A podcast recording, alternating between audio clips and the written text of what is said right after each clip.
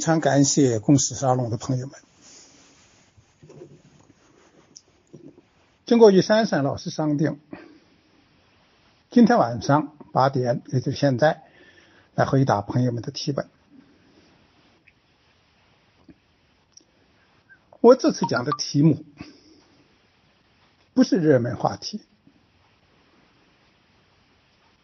对许多朋友来说都比较陌生，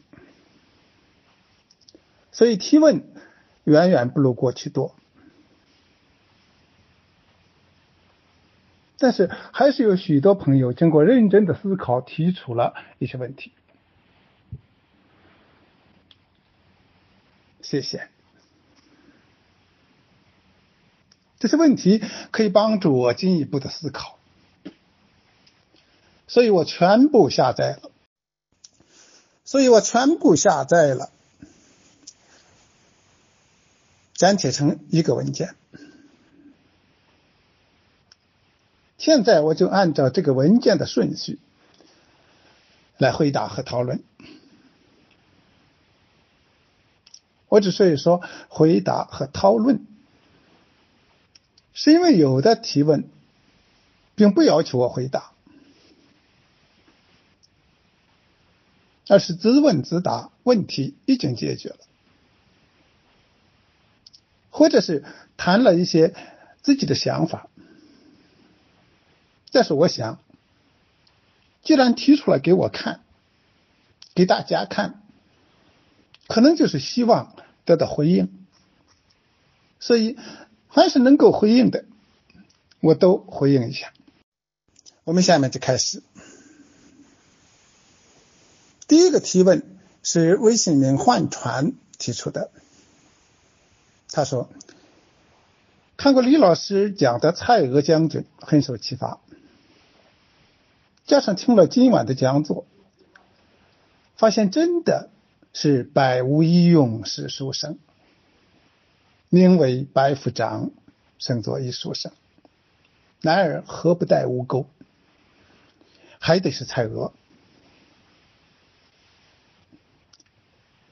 这效果倒是我没有料到的，所以讲座的效果有时可能远远超出组织者和讲演者的预期。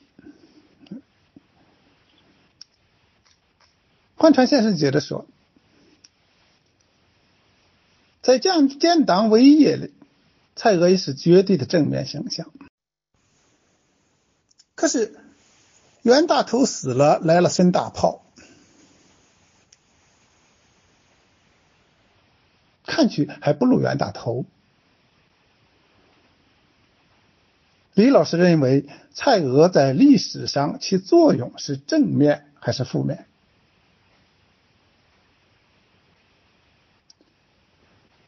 这是一个问题。嗯，然后他又说，上次袁世凯称帝有蔡锷，下次袁世凯称帝还会有蔡锷吗？谢谢。这里是两问，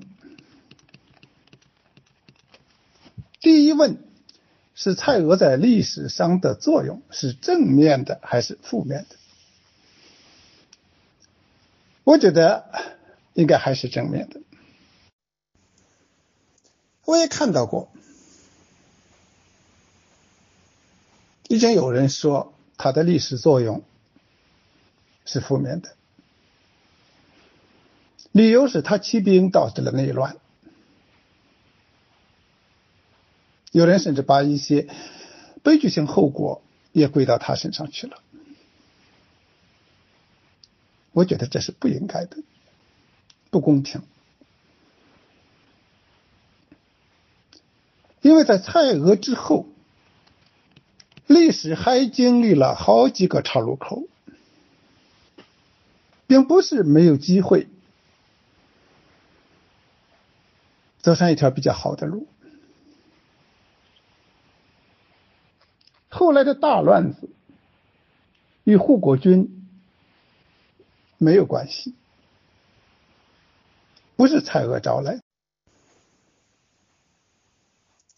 几十年之前，我忽然被一个问题缠住，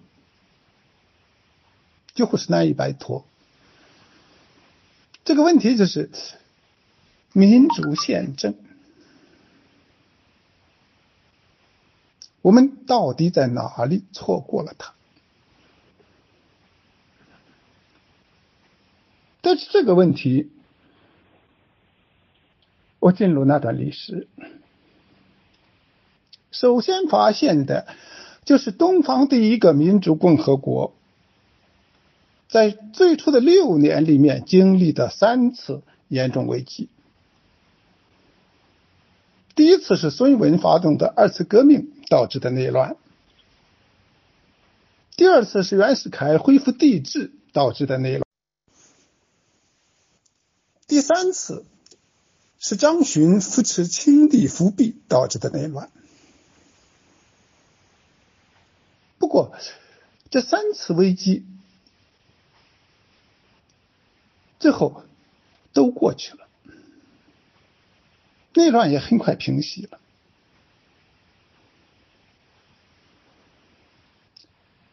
二次革命这是在南京、上海、九江等地乱了一阵子，啊，长沙也受些影响。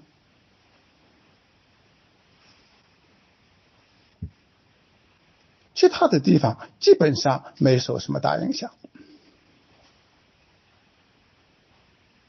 秩序恢复的很快。恢复帝制的内乱，从一九一五年末到一九一六年夏季，半年的时间。六月份，袁世凯逝世。李元洪依法继任大总统，事情就过去了。而且当时的全国的形势似乎非常好，就连陈独秀都忍不住在《新青年》上欢呼过。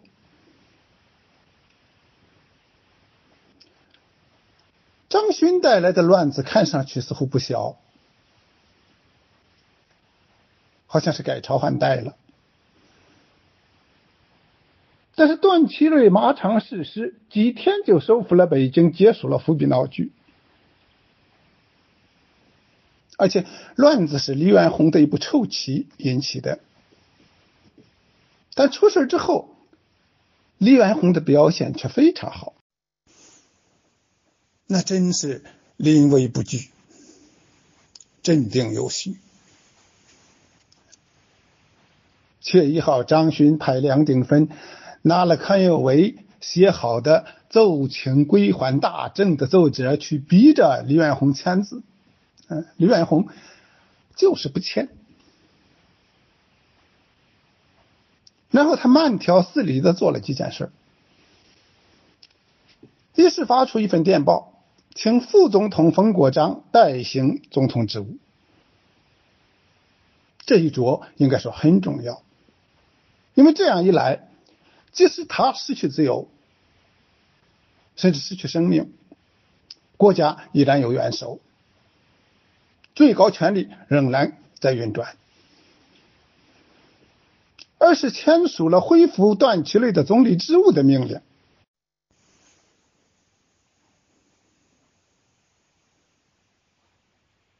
责成他平息叛乱。这一招应该说也很重要。他是段祺瑞的马场事实，有了法律依据。大家都知道，那场乱子之所以发生，源头是府院之争，所以总理也有责任。但在出事之后，总统干得漂亮，总理也干得很漂亮。这时候，段祺瑞个人的委屈已经全都不在乎。承担起责任，誓师逃离，啊，保卫了共和国。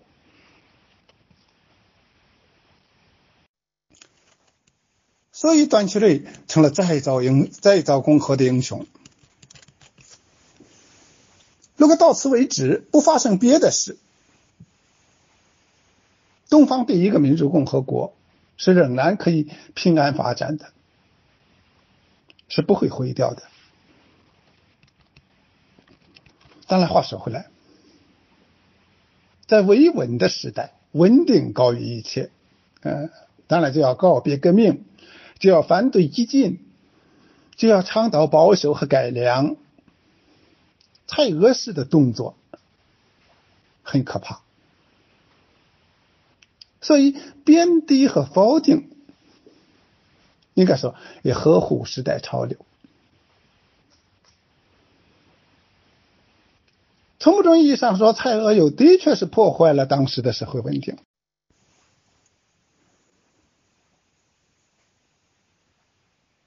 但需要说明的是，蔡锷要的是中华民国的社会稳定，他反对二次革命，就是证明。而他不要大清帝国或者是中华帝国的社会稳定，他发动重九起义，发动护国战争，又是证明。至于换传先生的第二问，我实在无力回答。这是想到了这样一点，那就是蔡锷的出现是有条件的，条件之一。是袁世凯的管控很松，当时的监控措施和技术都跟不上。条件之二是那个年代的军人有理想、有激情、有血性、有胆量。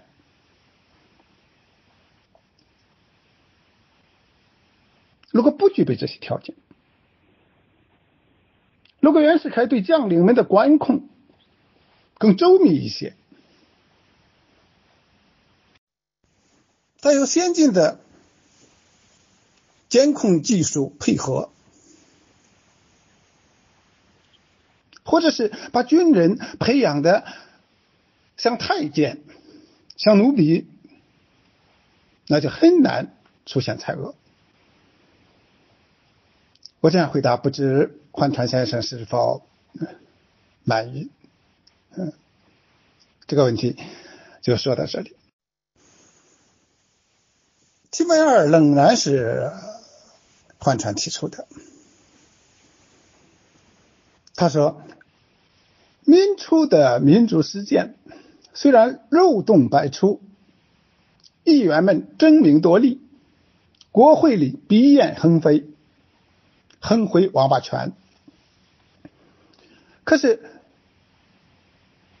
毕竟民主初级雏形，可圈可点，可最后还是失败了。李老师认为，民初民主化有哪些得失？知识分子该负何等责任？对今天的知识分子有何启示？首先，我要说，这话说的很好，这问题也提的很好。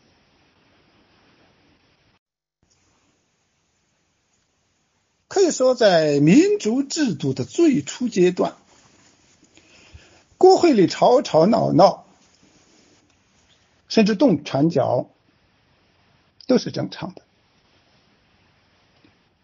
而我们从一般百姓的角度来说，不同的派别到国会里去打，总比他们摆开战场动枪动炮要好得多。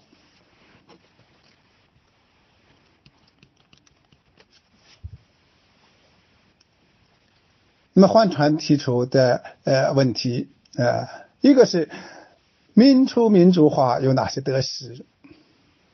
应该说有得也有失。先说得。很多，很重要的一点是，它证明民主在中国，中国人虽然素质不高，但这并没有妨碍民主程序的实行。那几年选总统、选议员。甚至民选地方官，都有很多的成功经验。现在国家的总统怎么当，议员怎么当，总长怎么当，都积累了不少经验。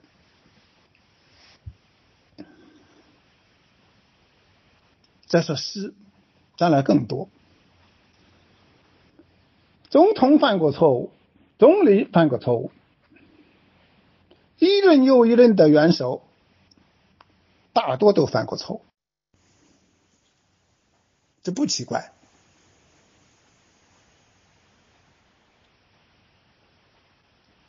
他们天天还是大清帝国的臣子。今天就成了中华民国的总统或者总理，大家想，他们更熟悉专制帝国的规矩，还是更熟悉民主共和的规矩？当然是更熟悉前者。他们不熟悉，也不更不习惯民主共和的规矩，所以他们不自觉的就会以传统的方式行事。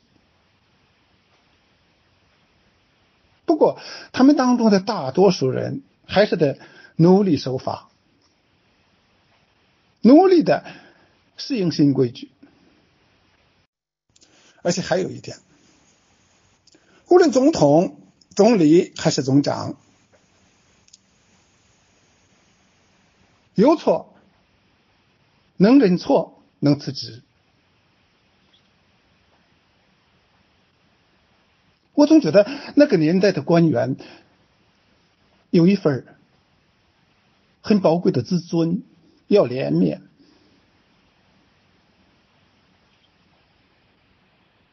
要说最大的失，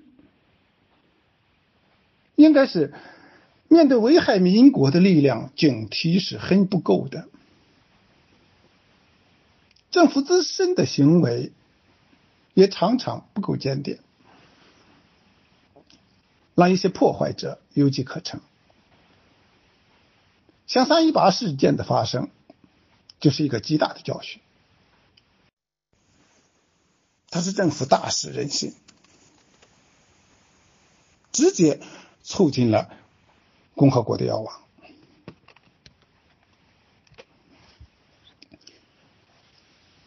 关于换船的最后疑问。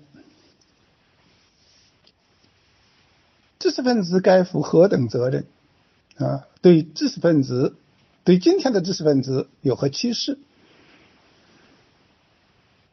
负何等责任？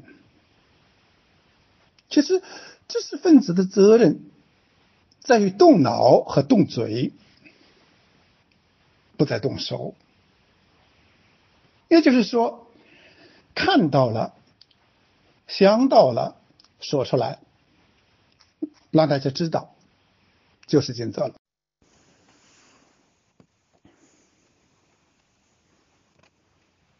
当时的知识分子享有充分的言论自由，但是有些问题他们没看到，有些问题他们没想到，有些话没说出来，没有说到。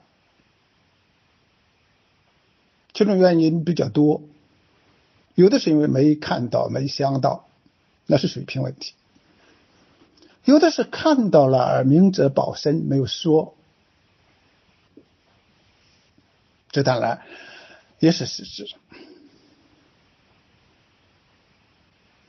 至于说对今天的知识分子有什么启示，我想条件完全不同。其实往往是马嘴对不上牛头，接不上茬。比如，面对民初十七年，一个重要的教训是：不要太急躁，要知道珍惜和爱护。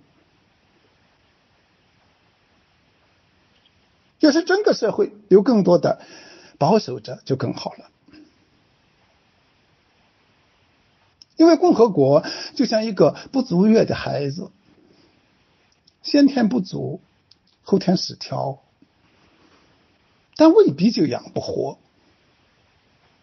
重要的是要小心呵护，而不是看着他不太健康就想不要了，另生一个。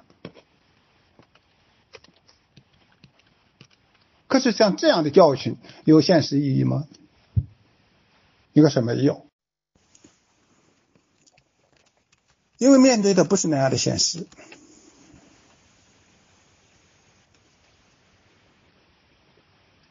保守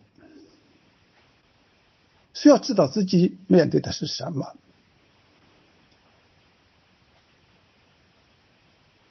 面对面对不同的现实。它的本质是不一样的。比如，一九一一年之前的保守，与一九一二年之后的保守，与一九二八年之后的保守，收获的东西不一样。同是保守派，但可能恰恰是死敌。关于这个问题，我就说这些。请问三是群友一连青山提出的。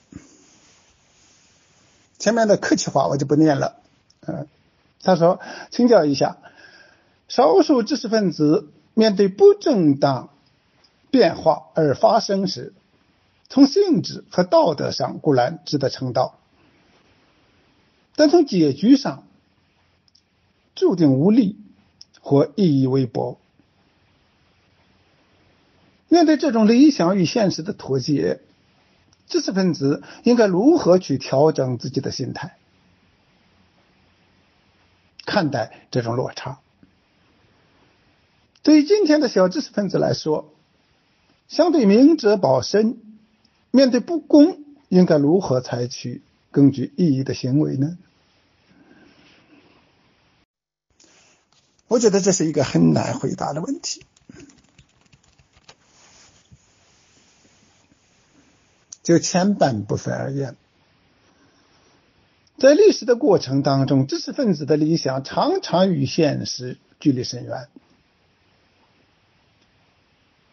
甚至完全脱节。如果一个人的理想与现实不存在脱节的情况，那他可能就不是知识分子。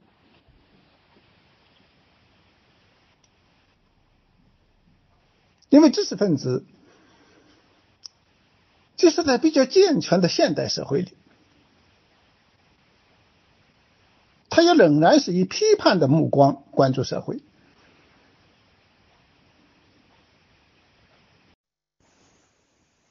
至于面对理想与现实的脱节，怎么来调整自己的心态？不同的人。做的大概很不相同。大家都知道，有人是放弃理想去迎合现实，但是这种人事实上就不再是知识分子。有人是坚守理想，为理想而牺牲，甚至献出生命。这是两个极端。除了这两个极端之外，我们身边大概有几种不同的情况。比方说，有的激烈一些，有的平和一些，有的焦躁一些，有的沉稳一些，这都很正常。有一位大家熟悉的先生，把自己的书名命名为“坐待天明”。透露的也是一种心态，而在我看来，怀抱理想不放弃，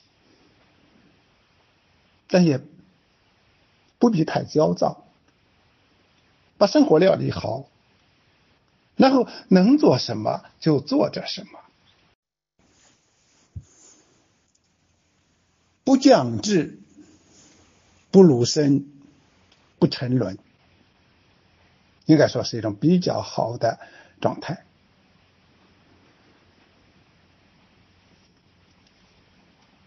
我其实是是在乱说一气儿啊，说的不对，请大家原谅。接下来提问是是闪闪转的一位叫爱莲的网友的提问，他说。感谢李老师的精彩讲座啊，使我们听到了民初的不同声音，得知了一百年前啊，就有头脑清醒的知识分子在呐喊。于是，那个老问题又出现在我的心中：为什么在历史有选择的时刻，我们总是总是选择最差的一条路？如果说一百年前我们对世界，还没能看得那么清晰，为什么一百年后我们仍然在选择最差的路？所有那时发生的情事情，今天都在重演，似乎我们没有一点进步，甚至在退步，这是为什么？爱莲说的是一个令人思之心痛的问题。同样是拿来，是择优拿来还是则劣拿来？同样是淘汰，是正向淘汰还是逆向淘汰？这决定着，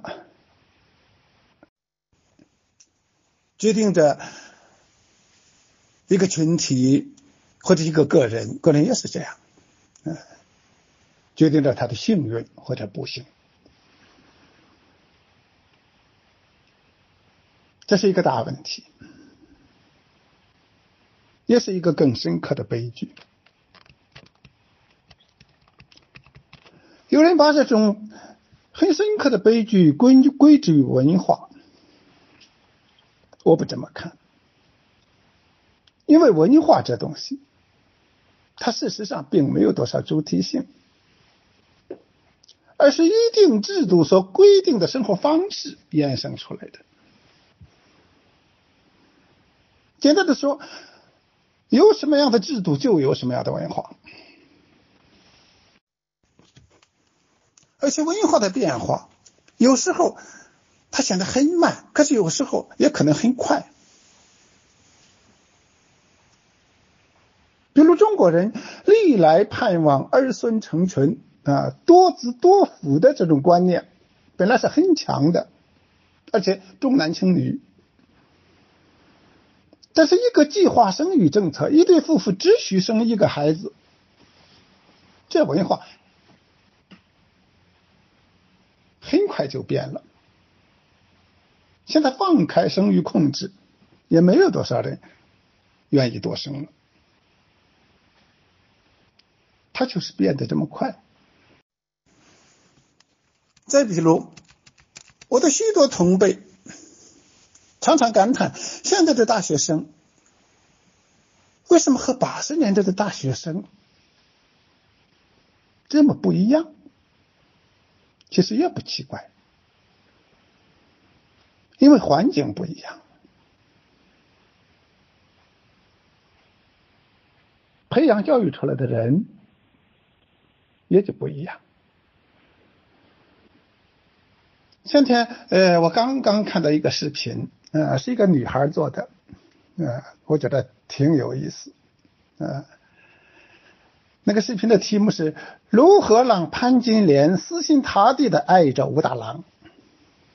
呃，他一段话说的很好，他说，首先是不能开门，不能开窗，然后是要教育他，让他相信武大郎是世界上最好的男人。让他相信武大郎是最好的男人，最帅的男人。啊，此外还要为他提供一些赞美武大郎的歌，供他娱乐，供他消遣。我觉得他讲的真好，言简意赅。如果真的那样的话，潘金莲也许真的能死心塌地的爱着武大郎。而我们这个族群之所以这个样子，说到底，还是因为前面有几千年的那种培养教育，后来又有了一种新的呃教育方式。那它的结果，它的直接的结果，正是爱莲所说的呃这个现象。这是我对这个问题的简单回答。提问五是韩国平、东台真人提出的。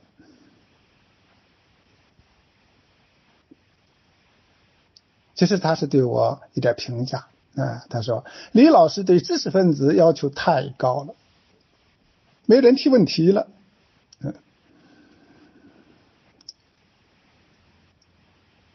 这是对我的评论。我想，呃，回答的是，其实我对知识分子的要求不高，尤其不要求人们当英雄。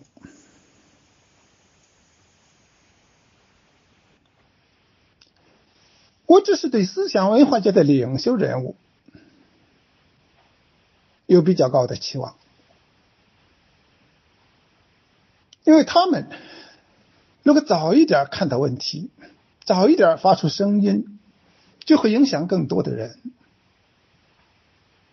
影响了更多的人，就有可能影响历史进程。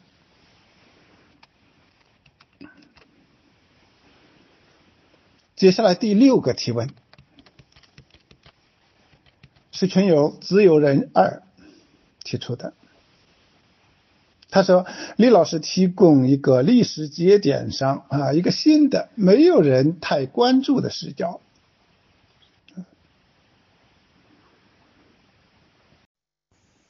他说：“我认为李老师不是对知识分子要求太高，而是提供了一个应该有的时代标准。”虽然每一个人由于不同背景、不同条件、不同的境界、不同的水平，在现实所做的不一样，这都没关系。每个知识分子也是人，也不应是一个完人。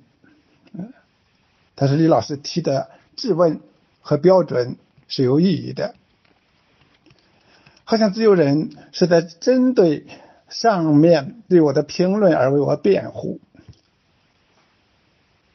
谢谢这位群友，我也很赞同他的这些见解。比如，知识分子也是人，也不是完人，也会各有各各的弱点。由此，我想到的是，无论我们面对多么杰出的人物。我们都不必把他们想象的太高大，而且我从这个角度来考察，看到的是章太炎、梁启超等人的情形。如果我换一个角度，也可能看到的是他们如何犯糊涂。对于一般知识分子。我们不应该对他们要求过高。我有一个很牢固的见解，就是对思想文化界的领袖人物，尤其是那些青年导师们，我们却有理由要求高一些，因为他们是引路人。如果引路人犯糊涂，会导致更多的人犯糊涂。再次感谢自由人二。嗯，第七个提问是詹姆斯杨啊提出的，请问李老师，能不能这样说，在一个需要大面积否定以往传统才能和国际接轨的年代，激进就是历史的宿命？或者说，在一个普遍缺乏理性思考的社会，盲从就是宿命。谢谢。我想说的是，也可以这么说，能思考这些问题，说明这位群友是善于思考的。不过，这里两个宿命好像内涵是有差别的。前面在需要大面积否定传统才能与世界接轨的年代，激进不一定是宿命。但是却有某种必然性，而且有它的合理性，是应该的一种选择，或者说是一种正确的选择。而后一个，在普遍缺乏理性的社会，盲从就是宿命。这里的宿命也带有必然的意思。但这个必然却是悲剧性的，是一种不幸的宿命。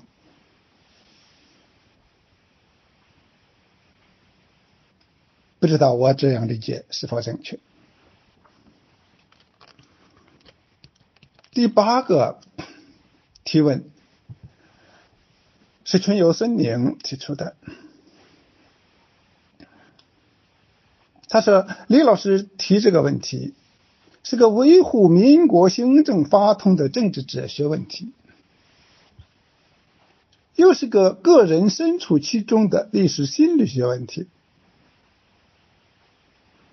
我完全赞同他的这种说法，很准确。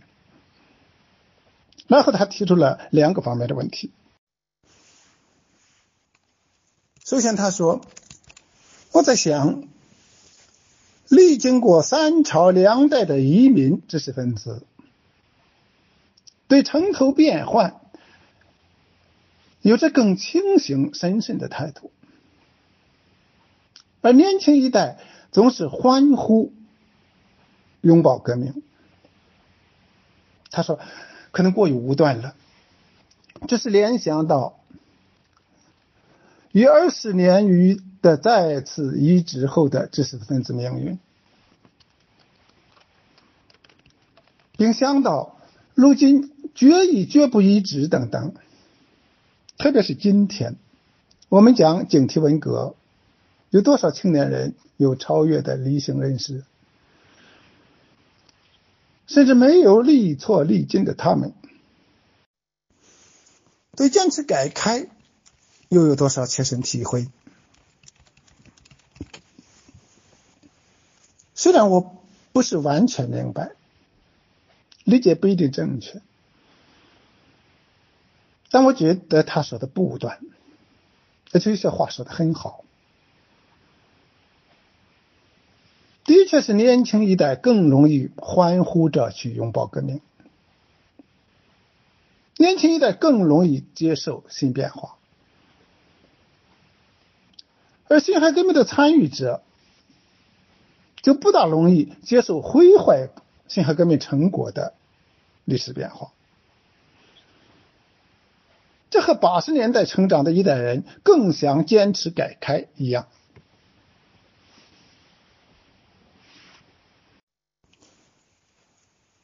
而很年轻的一代人对改开没有经历，所以就没有感情。所以是坚持还是回头走，常常都不是很关心。就此而言，当年北大的先生们大多对北伐持审慎态度，而学生们却大多无保留的投奔南方。看来确实与年龄和经历有关。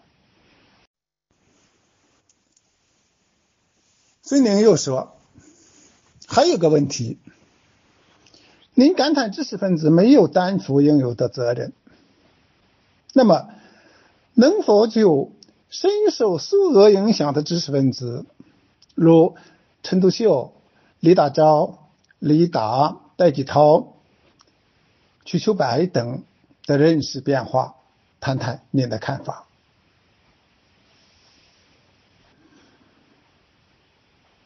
说到他们好像就不是有没有承担责任的问题了。因为新的历史潮流正是他们与孙文一起掀起的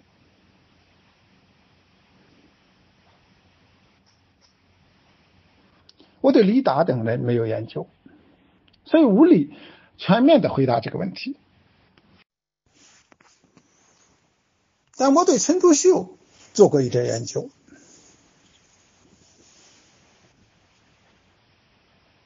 那是在一九九一年到一九九八年之间，我在写《愧对鲁迅》和《走进胡适》这两本书的同时，写过一本叩问陈独秀，虽然没有出版。但我对陈独秀的认识，通过写这本书而加深了许多。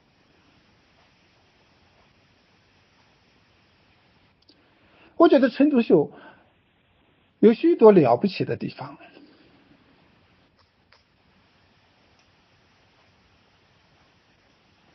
是中国现代知识分子当中不可或缺的一种类型。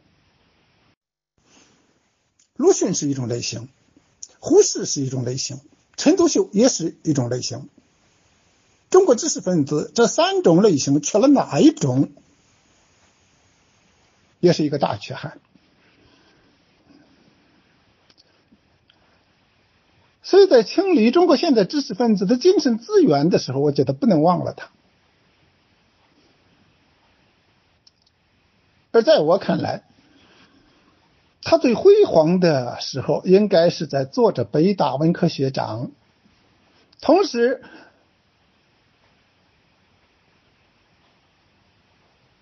又被公认是新文化运动的总司令的那个时候，那是他最辉煌的时候。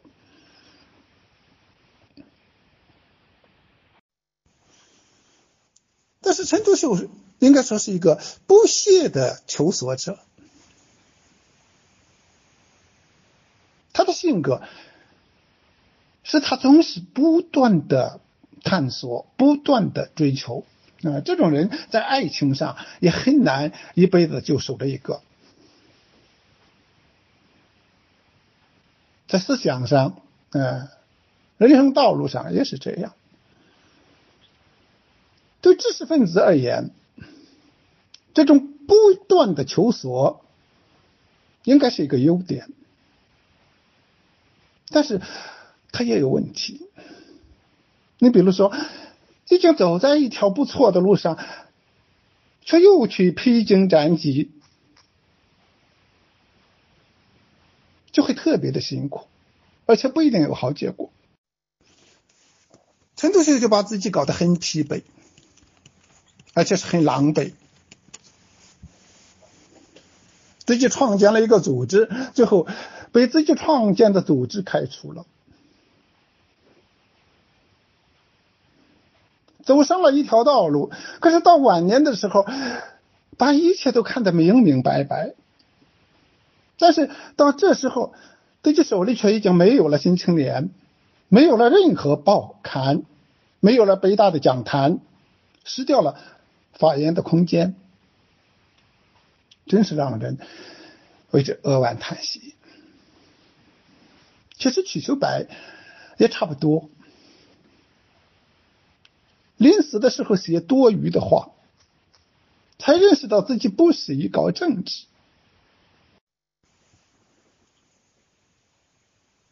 他知道茅盾写了长篇小说《子夜》。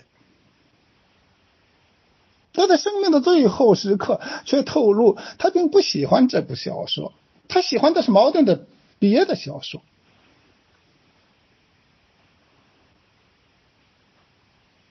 林被枪毙了，最后想到的竟然是中国的豆腐，真好。这样的知识分子型的政治领袖，真让人不知道该说什么好。这问题，我确实是无力回答，只能东拉西扯啊，说这些。第九个提问是孟德斯鸠提出的。他说：“李老师，听了你的讲座之后，引发我好多思考。我认为，在当时的环境下，敢于站出来发出不同声音固然可敬。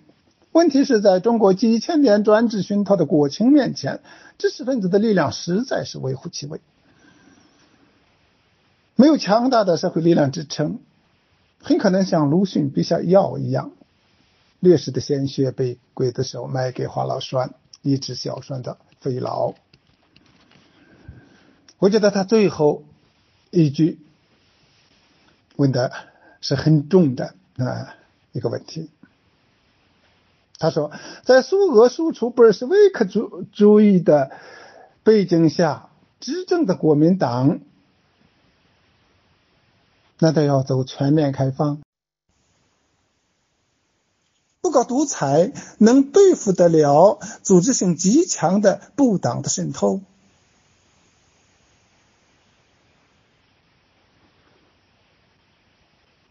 就前半部分而言，说知识分子的力量的确微乎其微，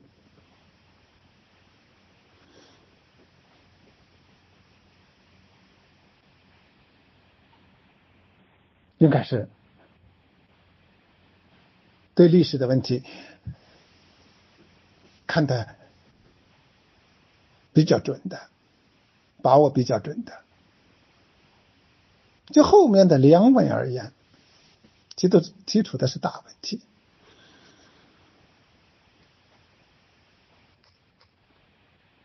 而历史上又常常出现这样的现象，有时候一步迈出。然后就被逼走上一条不归路，每一步似乎都是不得已，都有其合理性，却一步步远离了原来的目标，丢掉了最该珍惜的。而国民党人的可悲之处。还在于这所有的不得已，所有的威胁，开始的时候都是自己设置的。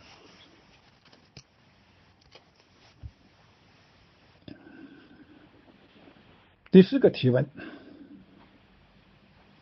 是闪闪转的油管听友提出的，他说：“请教李老师。”章太炎所著《勤政记》《勤献记》表现的思想，与对民国之向往、党国之厌恶，是否有矛盾的一面？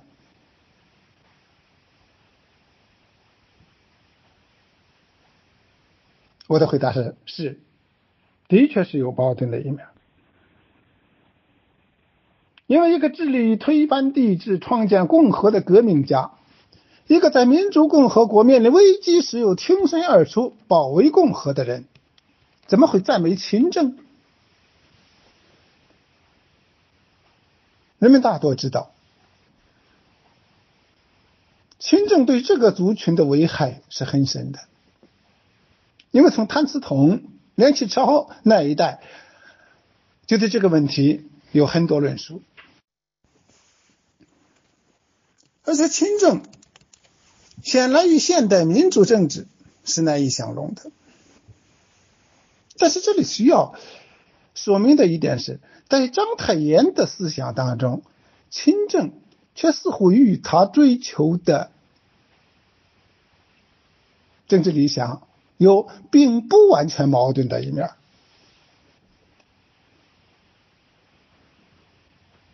在一九零八年。至一九一零年之间，也就是辛亥革命前夕那三年，章太炎在研究国粹，也就是在寻找中国传统当中独有的一些精华。他发表了一系列论述古代典章记制度的文章，比如。官制所引、五朝法律所引、说刑名等等。《清正记》就是这个时候写的，一九一零年。《清正记》开头就说：“人主独贵者，其正平；不独贵，则阶级齐。”也就是说，君主独贵，社会反而平等；君主不独贵。有一群贵族高高在上，社会反而有了阶级。所以他认为，唐宋的制度虽好，但是不如秦汉更有平等精神。我们不难从他的这种论述看到他的一种平民立场。他考虑的是怎样对下层百姓更有利。所以他赞美韩非子的一些思想，赞美宰相比起于周郡，猛将比发于祖武。呃，这大将必须是从呃士兵从军队里头出来，啊，宰相必须从州郡出来，从都是得从下层提拔起来。他赞赏秦的论功行赏，平民可以富贵，而贵族没有特权。总之，他赞赏的是勤政。可是他赞赏亲政哪些东西呢？他赞赏的是亲政抑制了皇室和贵族，推进了平等。所以这样，他的肯定勤政，事实上是在张扬平等，这是很有意思的。呃，通过肯定勤政。来张扬平等的思想。如果我们再继续想，章太炎在一九二七年前后的表现，与他的这种观点好像也并不完全矛盾，因为他也许受日本明治维新的影响，认为帝王一人专权。比一群贵族享有特权好，而一九二七年出现的党国，恰恰是有一个新贵集团。这里涉及一个问题，章太炎没有展开论述，那就是到底是一人独尊，下面就是百姓平等。啊，皇亲国戚都与庶人一样，没有特权，还是由一群贵族在掌管国家，因为贵族的大大小小而形成层层台阶。这两种情况到底哪种更好？熟悉梁启超的著作的朋友大概知道，梁启超是赞赏后一种。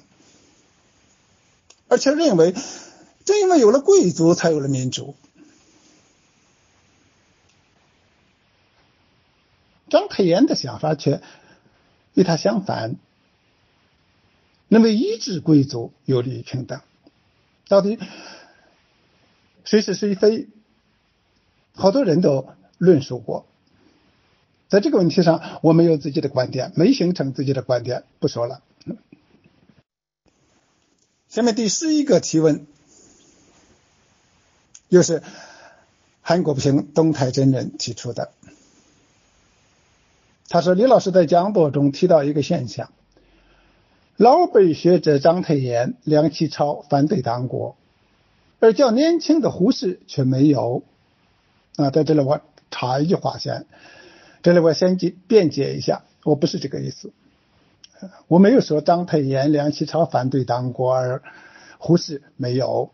我只是说，胡适、鲁迅等人的反应迟钝，没有老一代那样敏感。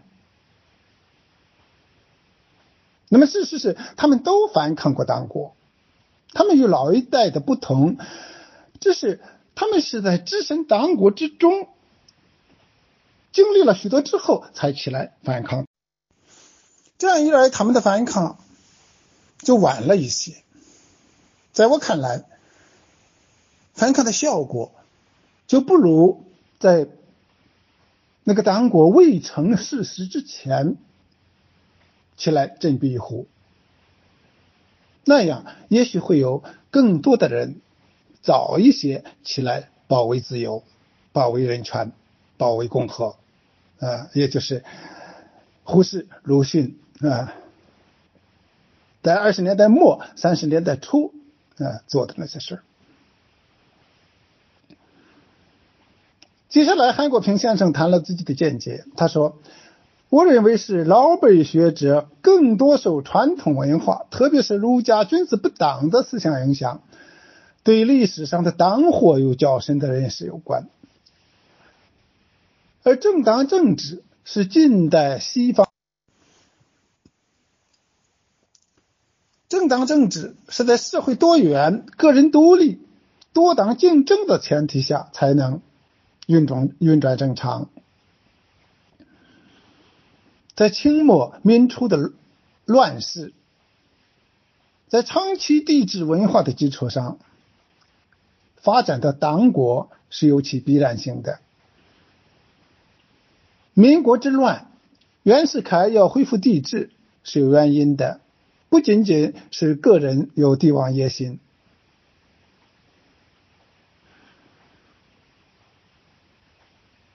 应该说这些话。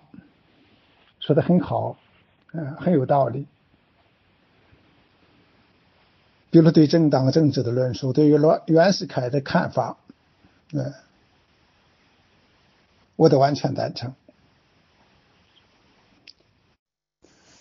不过，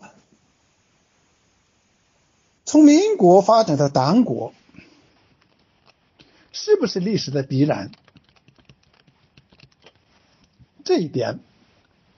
还是值得怀疑的。尽管中国有两千年的专制传统，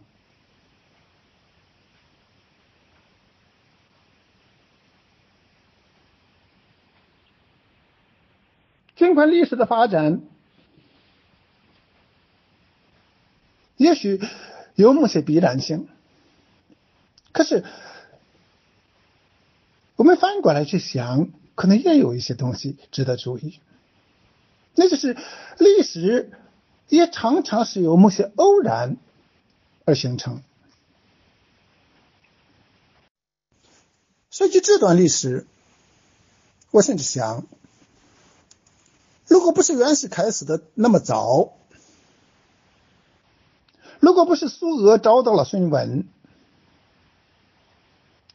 如果不是段祺瑞那么大意。如果三一八惨案不发生，事情也许是另一个样子。这里有一些必然性，其实它和一些偶然事件联系在一起。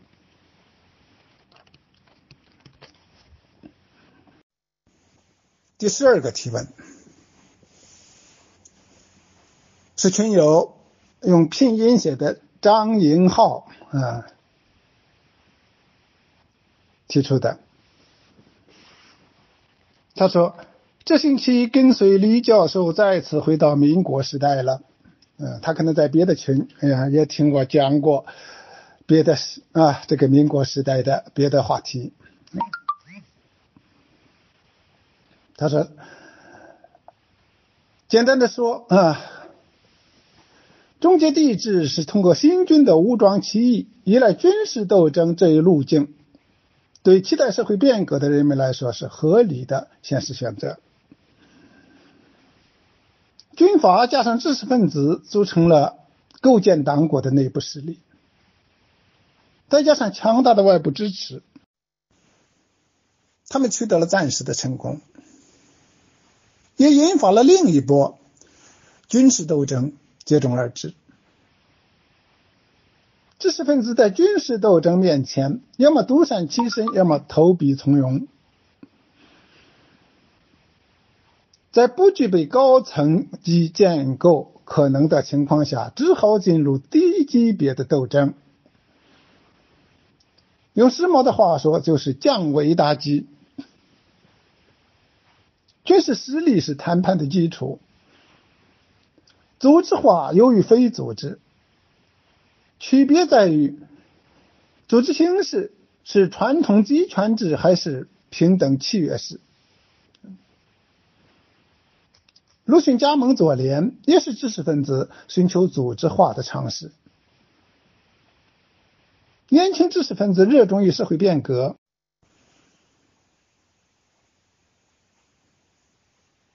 建构理想中的国家，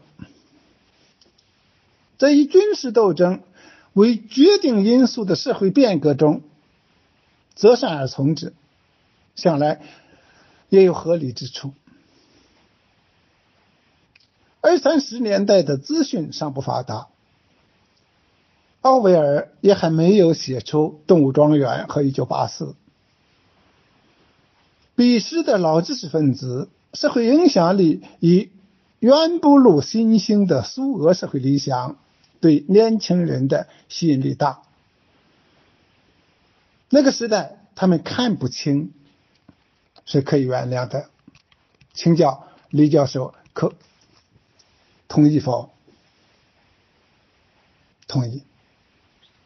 这里有些话说的很好，有些分析，而最后说的，由于种种情况看不清而可以原谅。应该说，无论在什么时代，对情况不了解，嗯，对事实和趋势看不清，嗯。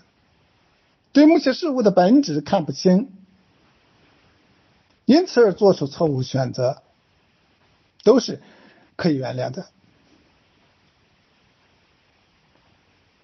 不过，我还是想补充说一句：对知识分子当中的领袖人物来说，我们如果在评价他们的时候说他看不清，说他可以原谅。这就是比较低的评价了，我们就是放低了对他的要求了。第十三个提问，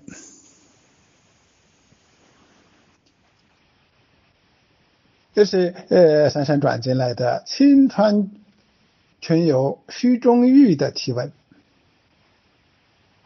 他提出了三个问题：一。民国元年到民国十五年这一段军阀割据状态下的国，可以称作主权在民的国吗？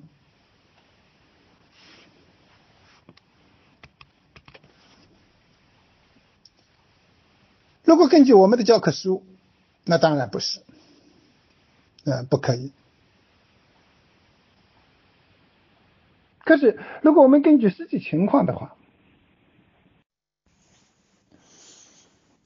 虽然在许许多多的方面，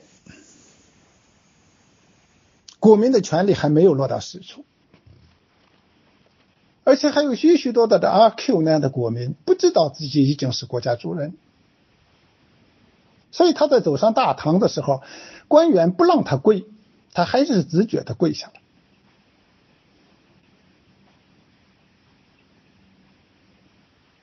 可是尽管有这种情况，但是有国家的体制在，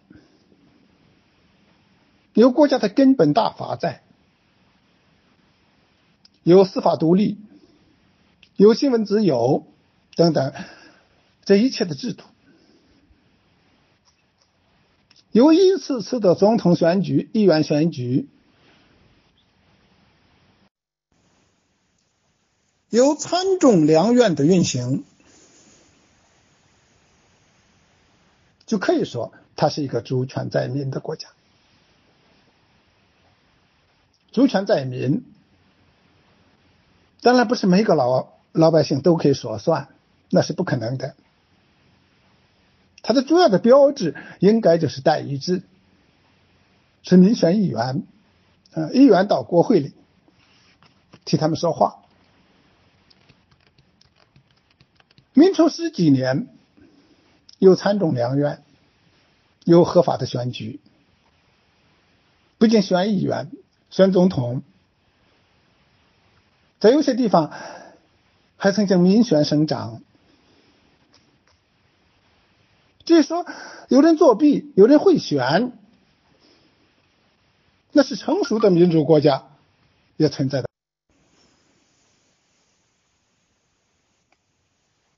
经过了近百年的涂抹，我们对那个东方第一个民主共和国已经很不了解。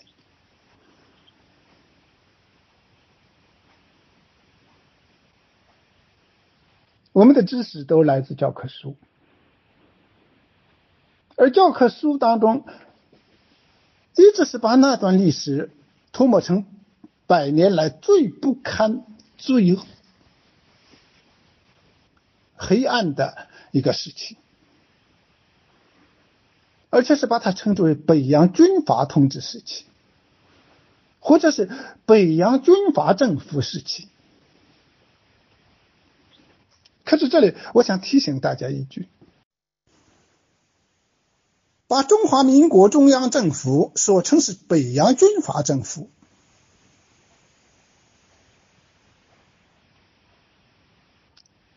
是不是符合事实？这是值得提出疑问的。做总统时间最长的是徐世昌，而大家都知道，徐世昌是进士、翰林，是诗人、画家、书法家，而且有博士学位，那是地地道道的文人，全世界都在称他是文人总统，他怎么成了军阀呢？做过两任总统的。李元洪，因为是军人，被称作军阀也许扯得上，但是有一点也是一个疑问：人家是来自湖北新军，与北洋没有关系，怎么能算得上是北洋军阀政府呢？所谓北洋军阀政府，在当时事实上是国际承认的中国唯一的合法政府。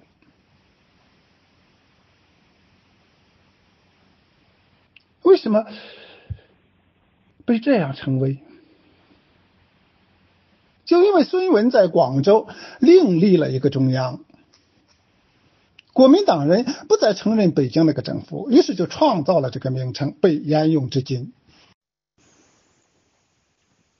他提出的第二个问题是：啊，是否应该对四一二前亲苏痴化、左穷激进的国民党与之后抗起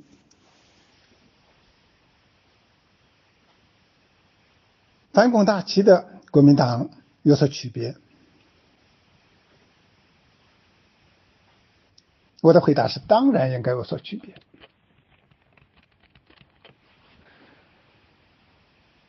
也正因为有所区别，所以人们对于蒋介石和孙文也有所区别。不过，在这里有一件事儿，有我们又必须明白，那就是反苏、反吃货是一回事儿。自己仍然效法苏俄是另一回。简单的说，一方面反苏反吃，但是另一方面却没有亲近自由民主，甚至一直到去台湾之后的那些做法，虽然根据前面网友提到的，也是形势所迫，那不得已。似乎情有可原，但是与他的本色也是分不开的。国民党只有到了蒋经国、李登辉手里才发生了改变。他提出的第三个问题是：国民党最终在大陆的失败，到底是集权还是，嗯，还是自由不够啊？集权不够还是自由不够？怎么说呢？应该说，既是集权不够，又是自由不够。也许您说的这个问问说的这个集权。应该包括专制，也许您说的自由还应该包括民主。毛泽东就曾经嘲笑过蒋介石，说他搞专制、搞民主都没胆量，都不行。其实集权也罢，专制也罢，确实是他搞的都不够。如果更用心一些，更用力一些。手段更厉害一些，也许情况就不一样了。说他自由不够，是因为他的自由民主的意识本来就很不够。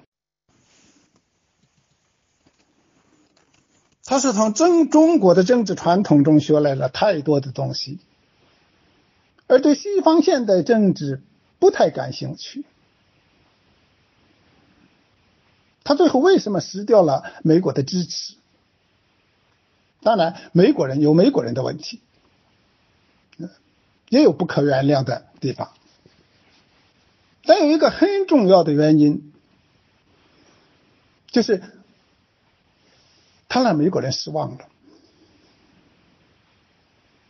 这个本来枪杆子打出来的政权啊，在美国人看来就合法性不足啊。西方的承认就颇费周折，嗯，但是如果让人觉得他们愿意走自由民主的路，美国人也许不会放弃的。如果有美国的强力支持，他也可能不会败得那么惨。不知道这位先生觉得是不是这么回事？第十四十四个提问是燕峰旅三点零啊提出的。他说：“是否存在这种可能？推翻帝制的老一辈人物，特别在意帝制的专制特征，所以竭力维护乌色旗下的民国；而对于较晚一辈的知识分子来说，他们切肤之痛的是民国初年的乱局，所以他们希望有一个强有力的中央政权能够带领中国走出军阀割据的困局。这或许是他们之间政治立场不同的根源。请李老师指教。嗯，我要说说的是。这方面的因素很重要。当时的乱局的确令人不满，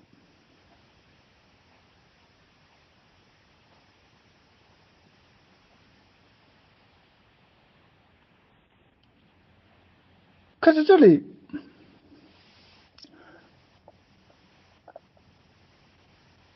有一种情况，当时的知识分子似乎也应该认识到。那就是从两千多年的专制社会转向新的现代的民主社会，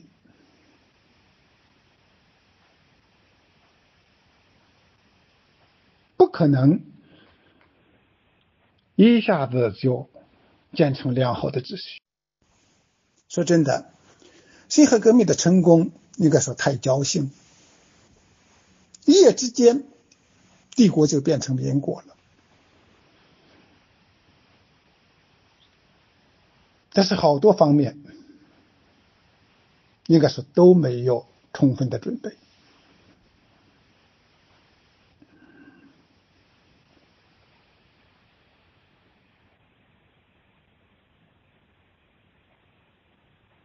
我说的这个都没有充分的准备，啊，咱们从最重要的方面讲，比如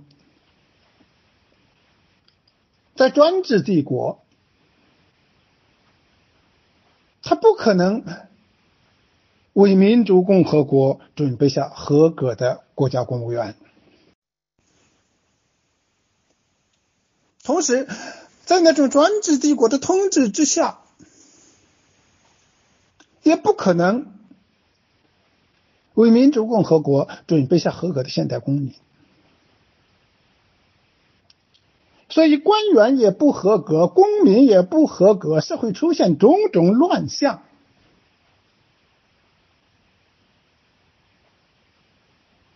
这一点也不奇怪。当时的知识分子也有人充分的想到了这一些，嗯，包括陈独秀。啊，都曾经分析过这些问题啊，而且对一些人的那个“今不如昔”的那种感叹，啊，进行驳斥。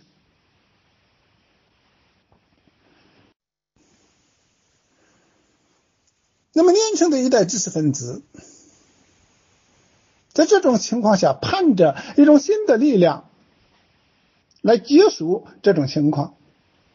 他们却没有想到，一种强大的力量的确出现了，却是首先剥夺了他们本来享有的东西，再也难以找回来。我想借这个话题补充一点，这是由于我们所接受的教育，民国初期是军阀统治时期。所以是最黑暗的时期，嗯，它被涂抹的非常昏暗。但是，如果我们客观的去看那个年代，有些事却不能不让我们产生另外的一些想法。我在这里不妨说这么几件事。第一件事是宋教仁案发生之后，这是大家都知道的。上海地方法庭传讯总理，因为总理有嫌疑了，总理当然不愿意去，不愿意去怎么办？躲到医院去。病了去不了，以这样的理由来逃避传讯。由此我们可以看到，后来再也看不到的一种情况。嗯，比如民国一直之后，这样的事就再也没发生过。一个小小的地方法院敢于传讯国家最高层的领导人。后来是再也没有发现，没出现过的。这件事是三一八之后，咱们大家都知道三一八惨案啊，政府卫队开枪杀死了学生和市民，但是我们差不多都不知道惨案发生之后的情况。惨案发生之后有什么情况呢？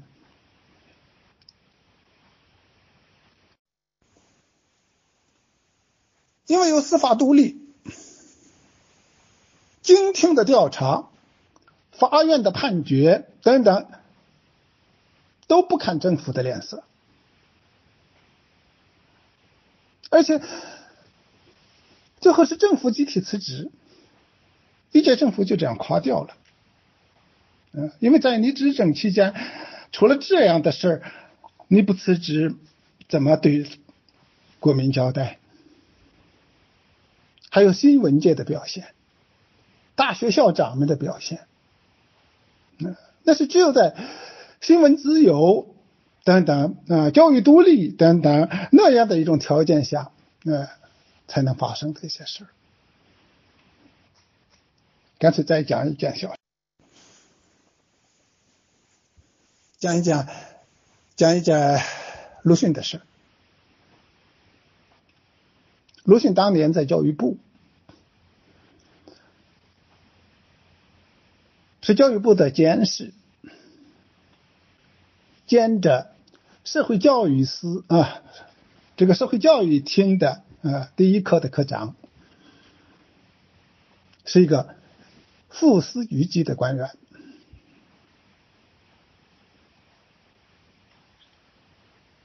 这样一个教育部的中层官员与总长张世钊不和，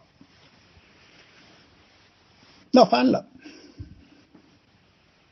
张世钊抓住一个理由，的确鲁迅被他抓住了，于是就澄清段祺瑞，由段祺瑞下令开除了鲁迅的公职。大家想想，如果咱们遇到这种情况，有什么办法吗？你在一个部工作，你的部长报到国家领导人那里，由国家领导人批准开除了你的公职，呃，甚至用不着国家领导人批准就可以开除你的公职，嗯，你遇到这种情况还有办法吗？可是当时鲁迅就有办法。他把张世钊告上了法庭，而最后的结果竟然是张世钊输了官司，鲁迅赢了官司，啊，赢了，当然就又回教育部上班去了。这种事，如果没有司法独立，部下状告首长，怎么可能打赢官司？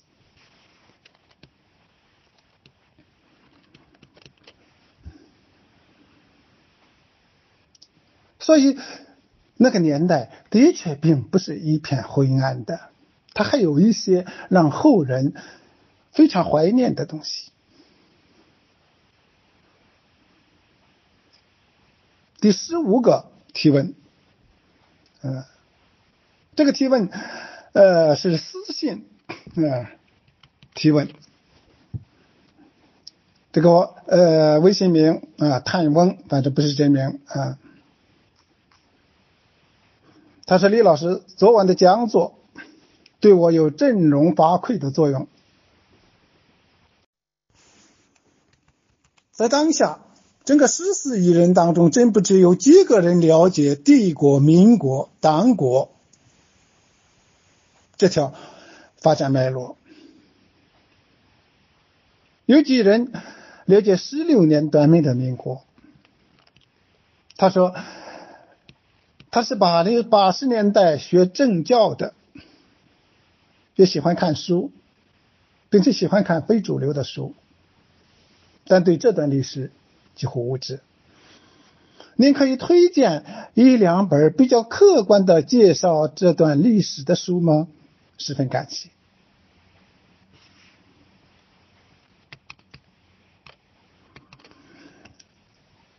我要在这里回答他。但是，我觉得很对不住，很遗憾，因为我的的确找不到可以推荐的书，我想不出哪本书比较合适，因为朋友们大概好多人都清楚，尤其从八十年代走过来的朋友。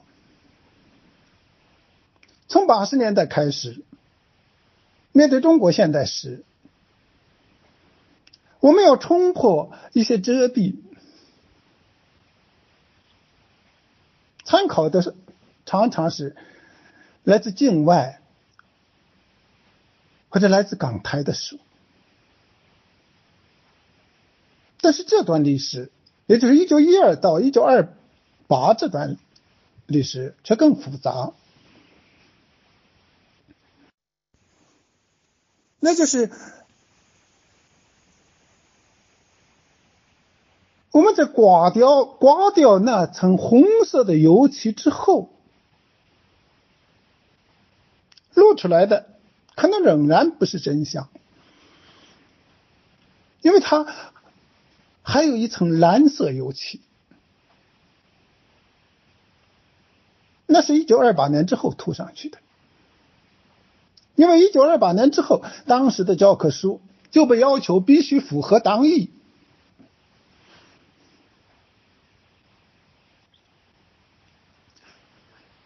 因此能帮助我们看透许多问题的境外学者，往往是只能帮助我们穿越那层红色遮蔽。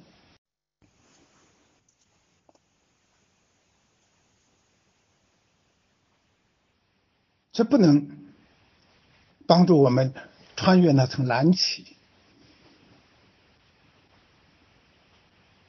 原因也很简单。一些杰出的学者，包括我也非常尊重的一些学者，到他们上学的时候，所接受的历史知识。已经是用蓝色笔涂抹过的，这使得他们即使到了晚年，著作中常常脱不掉这个底色。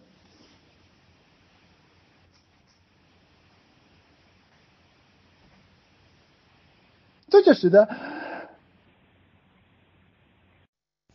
我们面对这段历史的时候，常常很少有现成的书。可以帮助我们。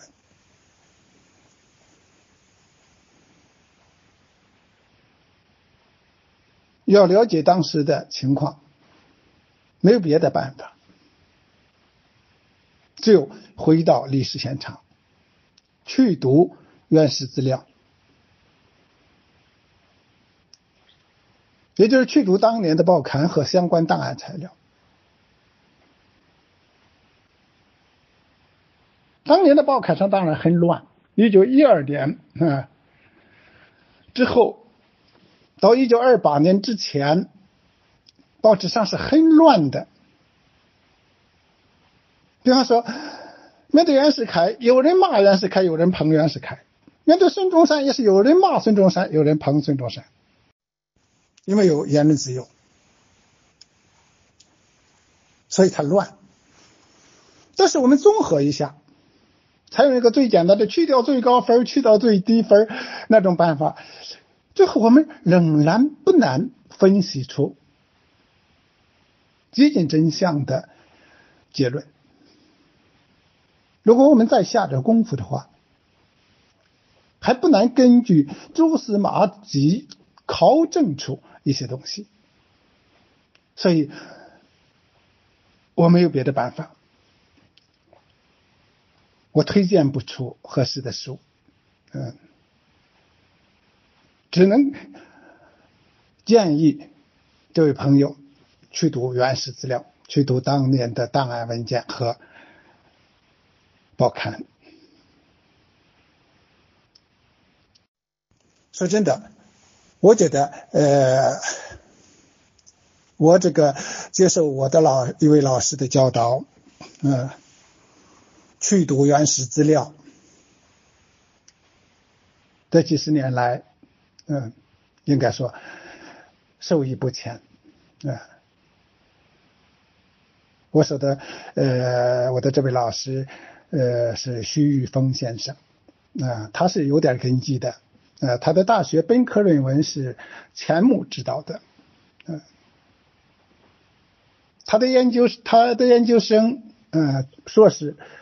学位是顾颉刚先生指导的，他是顾颉刚的研究生。